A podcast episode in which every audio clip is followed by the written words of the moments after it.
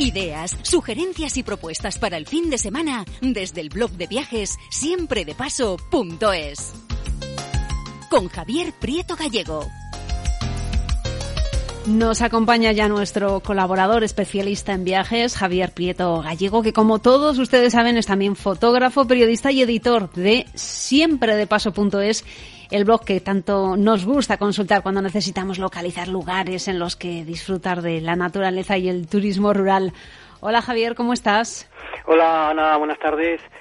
Bueno, pues eh, la verdad es que muy bien, aunque bueno, me imagino que un poco como todos, eh, deseando retornar en cuanto sea posible, pues a un cierto grado de normalidad en el desempeño de nuestra vida más cotidiana.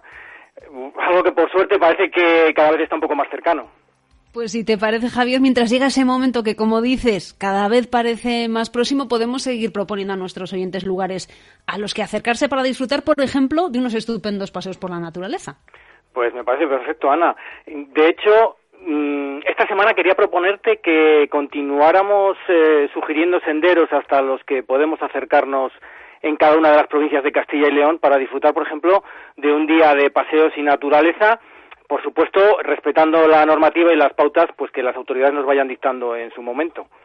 Pues vamos con ello. Hace 15 días nos sugerías unos estupendos rincones de la provincia de Soria, en torno a la localidad de Catalañazor. ¿Qué más rincones podemos anotar, Javier, si vivimos en otras provincias?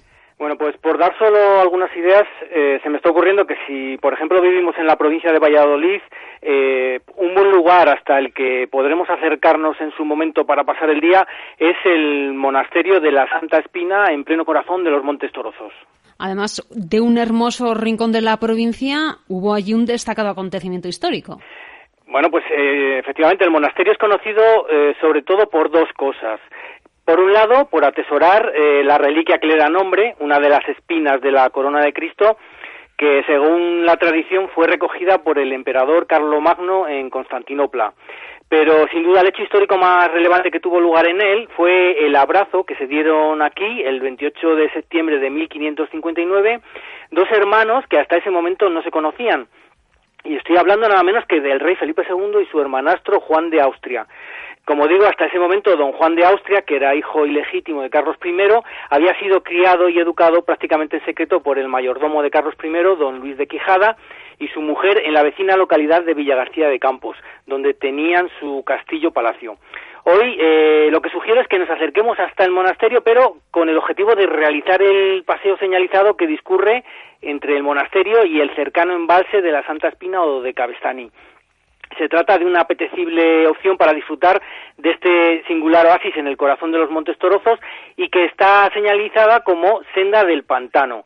El tramo que lleva hasta las orillas del embalse arranca señalizado con flechas naranjas en un lateral del monasterio, mientras lo rodea por dentro, permitiendo ver algunas de las dependencias, huertas e invernaderos que forman la Escuela de Capacitación Agraria.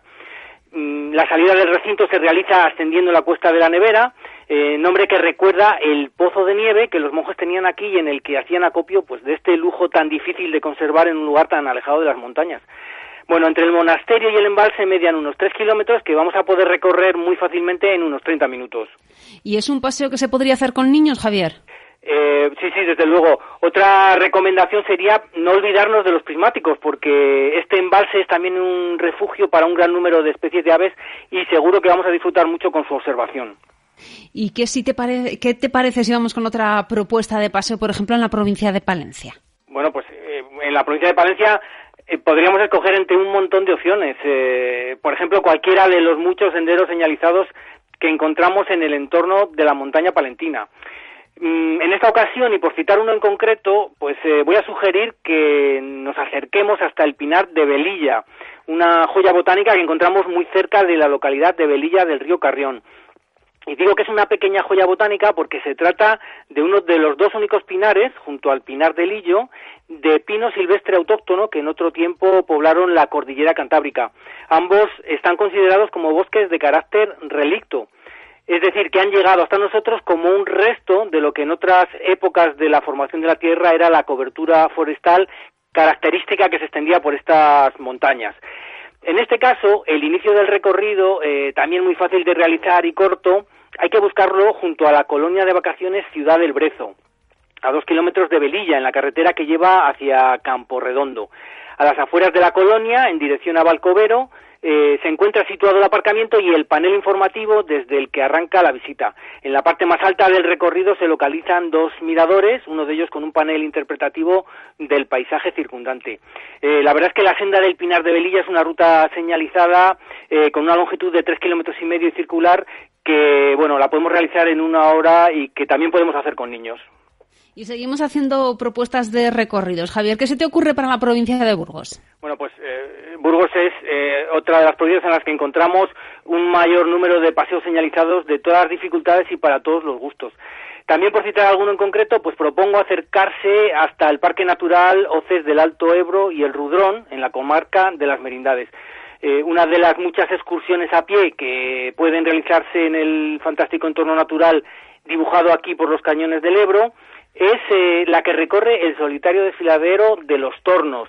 Mm, se tiende este pasillo natural de unos cuatro kilómetros de longitud entre las localidades de Tudanca y Ciudad de Ebro, dos alicientes más para estimular a quien desee conjugar en una sola jornada vistas panorámicas inolvidables, eh, observación de gran variedad de aves, o al menos de los numerosos buitres que sobrevuelan estos cañones, ejercicio físico y aire puro y la visita a estos dos pequeños pueblecitos asentados en el corazón más espectacular de, estos cañones.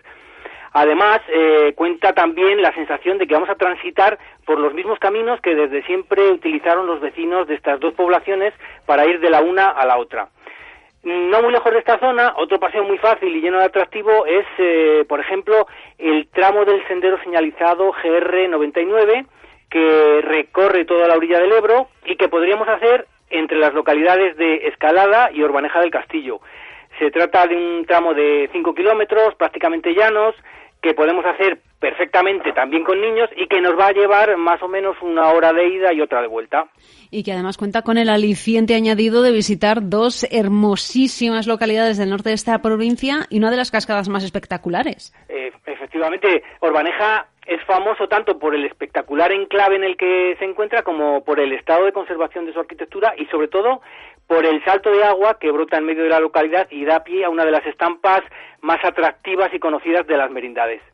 Muy bien, Javier. Pues si te parece, dejamos de momento aquí este recorrido por las diferentes provincias en busca de esos paseos sencillos por los maravillosos entornos naturales que tenemos en Castilla y León.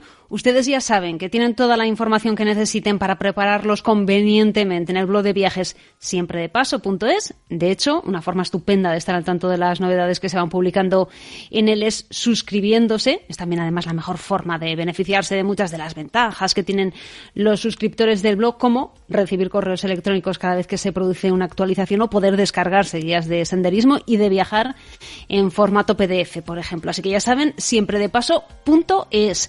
Y a ti, Javier, te esperamos para seguir completando nuestra lista dentro de 15 días. Pues aquí estaré, Ana.